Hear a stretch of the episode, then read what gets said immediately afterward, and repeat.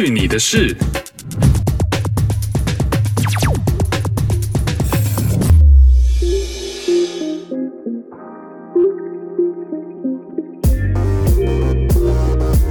嘿呦，这里是去你的事，我是 RT，今天喝的呢是 Steamworks Brewery 的 Pilsner。这个酒厂呢是在一九九五年成立于温哥华，非常 local 的一个啤酒厂，而且呢不只是酒厂，也有自己的这个酒吧，有小餐厅这样子。他们的啤酒呢种类非常多。风味口感呢各有不同，有些呢我觉得还好，但像这个 Pilsner 呢就真的是还蛮不错的。因为其实这种手工精酿的小啤酒厂呢，他们通常的啤酒呢都比较味道浓郁，然后层次多一点，通常呢就比较苦一些，啤酒花的味道重一些。有的人会喜欢这样的味道，有的人可能会觉得太重了。那它在它的这些众多不同的啤酒款当中，有一些我真的是觉得哇，这个味道有一点点太苦了一点，太 over 多了一点点。但是像这个 Pilsner 呢，其实就刚刚好。它的这个比其他的传统我们喝到的 Pilsner 呢稍微苦一些，但是它整体的风味是很圆满、很饱和的。而且他们最特别的地方呢，是他们啤酒瓶上面的图案花纹呢，都是有设计的，非常有特色的，感觉好像都是手画的那种手绘的感觉。而且每一种啤酒呢都不一样，这种图案呢有点像是在纹身会上面会看到的感觉。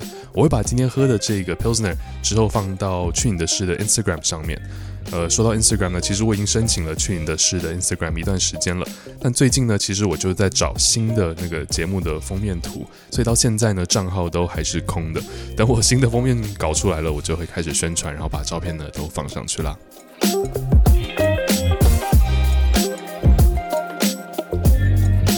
在开始今天的正题之前呢，当然还是要提一下前几天在美国发生的疯狂的事情。真的是太狂了，会被记录在历史书上那样的狂，是那种全世界都把他当笑话看的那一种狂。那就是二零二一年一月六号，在美国华盛顿特区 （Washington D.C.），美国参议院要认证美国总统大选候选人的选举人票 （Electoral College Votes） 的一天，也就是认证 Joe Biden 是下一任总统的这样的一个过程了。那如果大家想要了解更多有关美国总统大选 Electoral College 的这个选举人投票的体系的话，可以去听一下在二零二零年十一月二号那天的节目。那天呢，有稍微解释了一点点。那这边在开会认证有很多流程要走嘛，他们还要辩论，因为还有很多 senator 要反对 Joe Biden 是总统，所以他们还要有一些这种来来回回。而在 Pennsylvania Avenue 的另一边的白宫在干嘛呢？另外一边在自嗨，在白宫前呢聚集了美国各地来的人，这些人呢都是 Trump 的支持者。那是要来参加 Trump 的一个造势活动，然后非常开心。Trump 非常喜欢这种造势活动，感觉就是他的一个自我安慰的一种方法。那 Trump 来说呢，他的造势活动就是各种煽动啊，各种画虎烂啊。但前几天这一个在一月六号的这个造势活动真的非常的狂。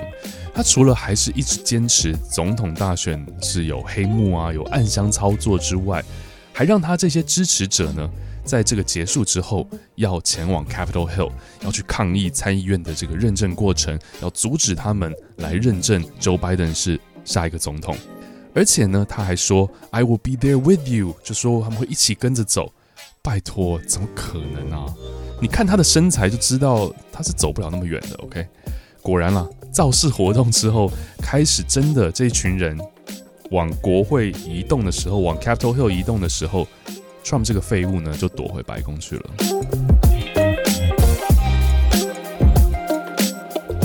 其实讲到这次的选举呢，在过去的两个月，并没有人能够真正的拿出证据来，不管是各个不同的州的选举委员会。或者是法官，或者是州议会，甚至是联邦的司法部门、情报部门，都说并没有找到证据可以证明选举是有舞弊的。甚至 Trump 指派的最高法官哦，就是最高法院的法官 Supreme Court，都说没有证据来证明选举是有作弊的。但是呢，其实你跟这些没有什么受过教育的人讲道理，好像是没有什么用的，对吧？再加上有这么多的 Republican 的这些参议员、众议员，还有总统自己。一直一直的在重复这些 conspiracy theory 这些阴谋论的时候，我想真的可能很多人都会傻傻的相信吧。Anyways，这群的示威群众呢，几千人，他们就这样浩浩荡荡的从白宫前的这块地呢，从 Pennsylvania Avenue 的一头走到另外一头，就到 Capitol Hill，就到国会。然后浩浩荡荡的到了国会之后呢，还开始你推我挤啊，跟国会的这个警察警卫呢开始发生很多推挤，然后慢慢的就被他们挤到这个门口，然后他们就开始敲玻璃啊、撞门啊。其实网上真的有很多很多的呃影片来给你看当时到底发生什么样的事情，然后就真的被他们这样敲敲敲就挤进去了。What the fuck？国会是聚集了全美国的参议员跟众议员，是非常非常重要的，里面常常都有很多高级的官员在里面。防卫居然这么样的不堪一击！刚才不是说到他们正在里面认证选举人票吗？那他们只能赶紧的撤离到安全的地方。刚开始呢，警卫让他们还要趴在地上，因为冲进来的这些人呢，虽然还没有到国会的这个议会里面，只是到这个大楼里面而已。但是呢，很多人其实是有武器的，是有枪的。然后这些照片呢，很快就在网上开始在传，因为真的非常的狼狈。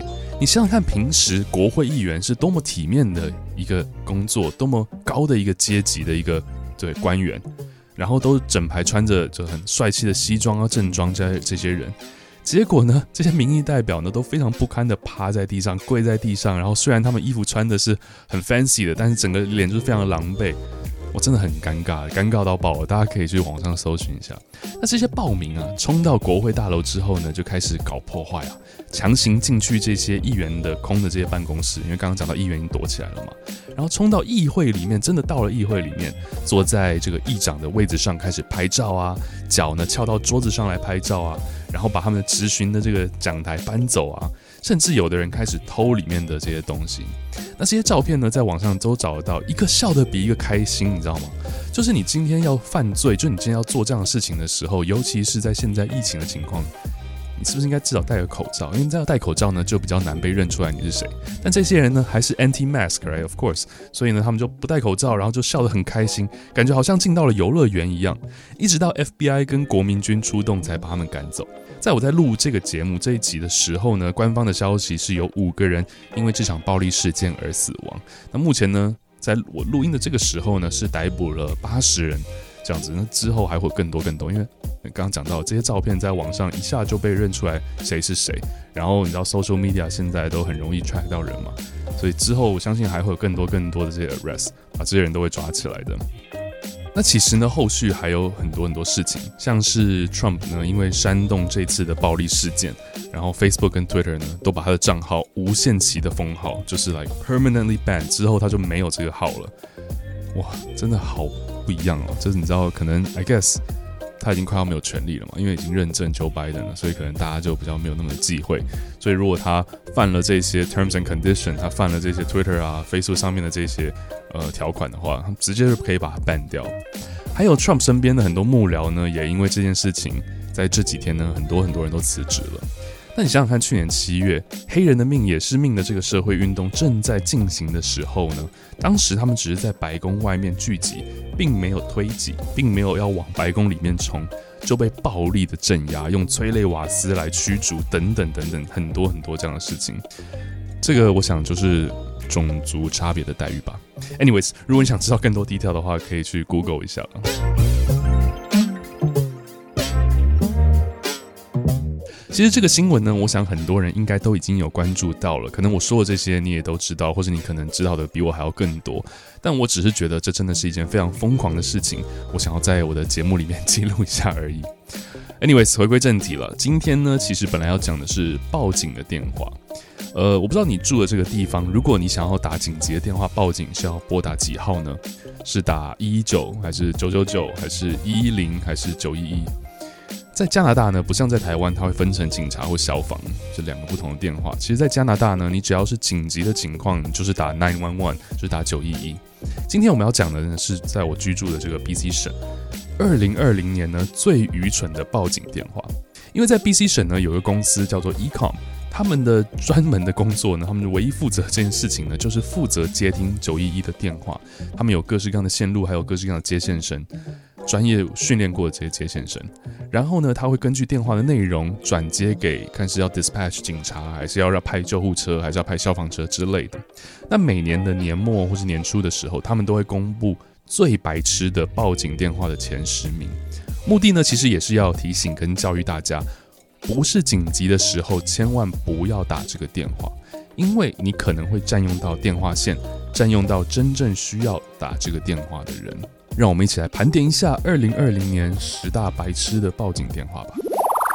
Ten，有人点了外送，然后外送没有送到，所以他就打了 nine one one 来报警。我不知道他们是嗑了什么药，会让他们觉得说，如果外送没有送到，可以打电话给警察。他是觉得警车送外卖比较快吗？Nine，有人打 nine one one 报警，问 COVID nineteen lockdown 封城的这个细节。我真的很想问他，你可以解释一下为什么这个是要打九一一来问吗？他是觉得打九一一可以接线生帮你接到我们省的卫生厅就对了。Eight. 有人可能申请政府的疫情补助，就是这次 COVID-19，我们加拿大政府有给很多很多各式各样的补助，他可能对这个补助的环节跟步骤呢，并不是很熟悉，所以他就打电话打了九一一报警，希望他们可以帮忙申请。我能理解了，疫情期间大家都不容易，有些人呢可能不是那么会用电脑，因为通常都是网上申请。但这真的不是警察的工作，OK？他各自有各自不同部门的电话可以拨打，可以打到国税局，可以打到 Service Canada，可 以可以打到这个 Canada.ca 这样的一些地方，他们会帮你解决这样的问题。Seven 打 nine one one 来 complain，他们买的二手床垫比卖家承诺的要脏很多。我靠，这很多东西呢都可以买二手的。其实我也买过很多二手的东西，我也卖过很多二手的东西。像手机啊之类的，但是床垫这种东西还是不太好吧？我真心推荐加拿大床垫品牌 Endy，便宜又舒服，而且有一百天的试睡期。如果睡一百天内觉得不舒服的话，可以全额退款。这不是叶配文哦，这是我真正亲自就是自己的亲身经历。我很喜欢这个床垫的品牌，推荐给大家。Six. 有人呢在 ATM 想要领钱的时候，他的银行卡被 ATM 吃掉了，于是他就打了九一一报警说：“嘿，我的 ATM 卡被吃掉了。”我很想问这个人说：“请问你是真正的忘记了密码，还是这张卡其实是偷来的呢？” 我觉得这可能是嗑药了吧。Five. 打电话给九一一说他邻居在不能抽烟的地方抽烟。其实，在不能抽烟的地方抽烟，真的是会让人很不爽啊，尤其是大楼阳台那种，因为味道呢就会飘过来嘛。但我想问你，报警有屁用啊？打电话给你的大楼管理员比较快吧？每一个 building 应该都是有自己的 bylaw 可以去管这样的事情的。Four，我这个超厉害的，有人呢打了九一一的电话来问，怎么样能成为一名警察？我觉得吧，嗯，像你这样的智商呢，可能成为不了警察。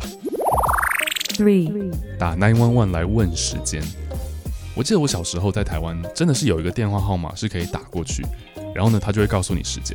你打过去的时候，你就会听到他语音里面会说：“现在时间下午三点十九分二十秒”，类似这种之类的。我不记得那个号码是多少，不知道有没有人知道，可以跟我分享。但是呢，我非常确定那个号码不是九一一。Two. 有人呢不小心把自己锁在车外面，然后钥匙呢是在车内，这样子打电话报警。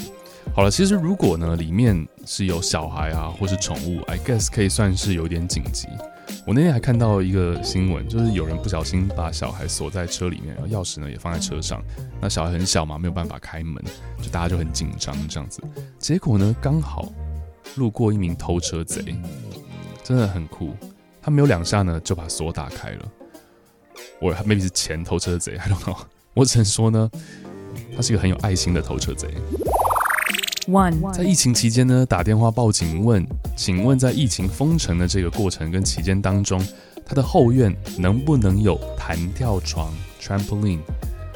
弹跳床，我都能想象啊，那个接线员当时的表情，还有他当时想要揍人的心情。